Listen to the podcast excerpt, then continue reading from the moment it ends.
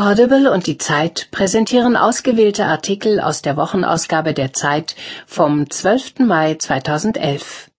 Hören Sie in dieser Ausgabe? Es handelt sich um den letzten echten Männerberuf.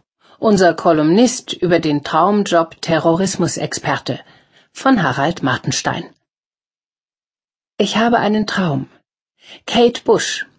Es ist entscheidend, die Kontrolle über seine Arbeit zu haben. Aufgezeichnet von Christoph Dallach. Schluss mit luftig. Die EU hat alles versucht, um Griechenland aus der Krise zu helfen. Jetzt hilft nur noch ein Schuldenschnitt. Von Uwe Jean Häuser. Es grünt im Club. Mit der Wahl Winfried Kretschmanns zum Ministerpräsidenten etabliert sich die dritte deutsche Volkspartei von Giovanni Di Lorenzo. Auf dem Wasser verdurstet. Das Mittelmeer wird für immer mehr Flüchtlinge aus Libyen zur Todesfalle. Kennt Europa keine Gnade? Von Andrea Böhm. Ich fühle mich umzingelt. Das syrische Regime verhaftet wahllos Menschen und kappt das Internet. Wie lebt es sich dort jetzt? Von Rasan Saitouneh. Der Armutsirrtum. Es gibt in Deutschland offenbar viel weniger arme Kinder als bisher gedacht. Forscher wollten das für sich behalten von Kolja Rozio. Und bist du nicht willig? Volkswagen ergreift die Macht bei MAN, um Synergien bei den Lkw zu erzwingen. Von Dietmar H. Lamperter. Ist mir egal, du Arsch. Im Bremerhavener Haus im Park werden schwer demenzkranke Menschen nicht bevormundet. Beruhigungsmittel, künstliche Ernährung und Festschnallen sind tabu. Von Burkhard Strassmann. Urlaub von der Verantwortung.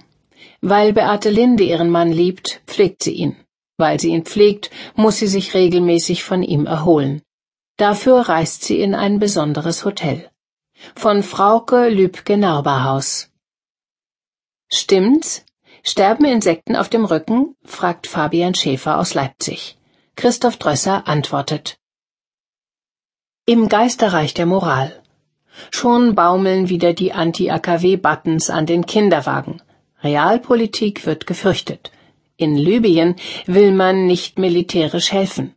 Osama bin Laden hätte nicht getötet werden dürfen.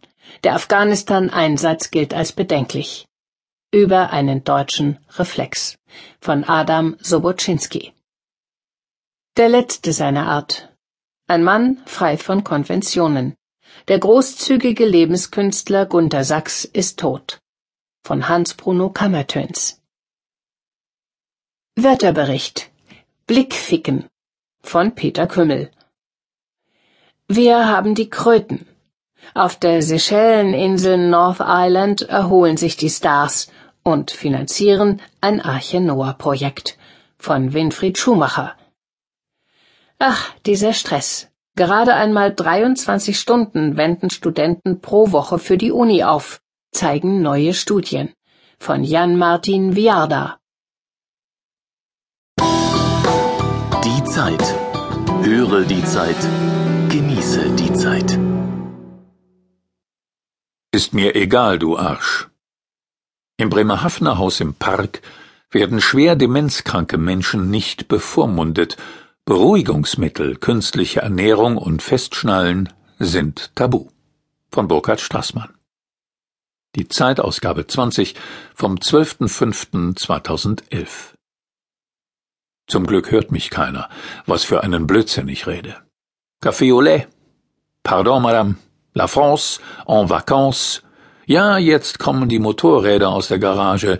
Lederjacke an, Helm auf, Merci, Monsieur, voilà, mon Dieu, brumm brumm, die dicke BMW, auf nach Dangast ans Meer, da halten wir an und trinken einen Kaffee.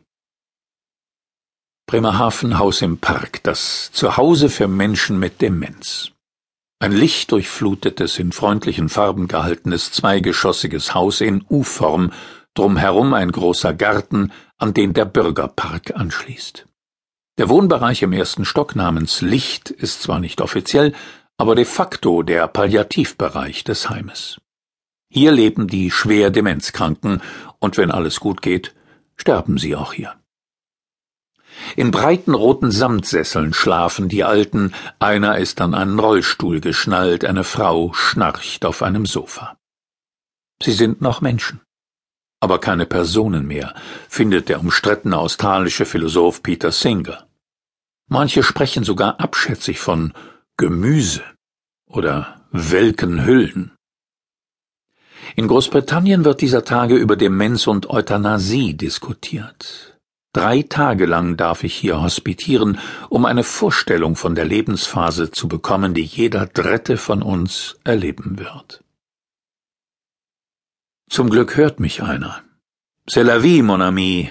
Hast du voll getankt? Quelle heure est-il? Oh, auf dem Sozius sitzt eine Schöne. Herr Knorr, der Name wurde von der Redaktion geändert, der seit einer guten Stunde im Sessel neben mir hängt und reglos vor sich hin starrt, bewegt plötzlich langsam den Kopf. Seine Augen suchen meine Augen. Lange schaut er mich an. Ich streichle seine eiskalte Hand. Er beginnt zu weinen. Von Schlüsseln sprechen Sie hier biografischen Schlüsseln. Es kann eine Melodie sein, ein Foto, ein Geruch, eine Berührung oder eben ein Begriff. Die Leiterin des Wohnbereichs Luft, Beate Vetter,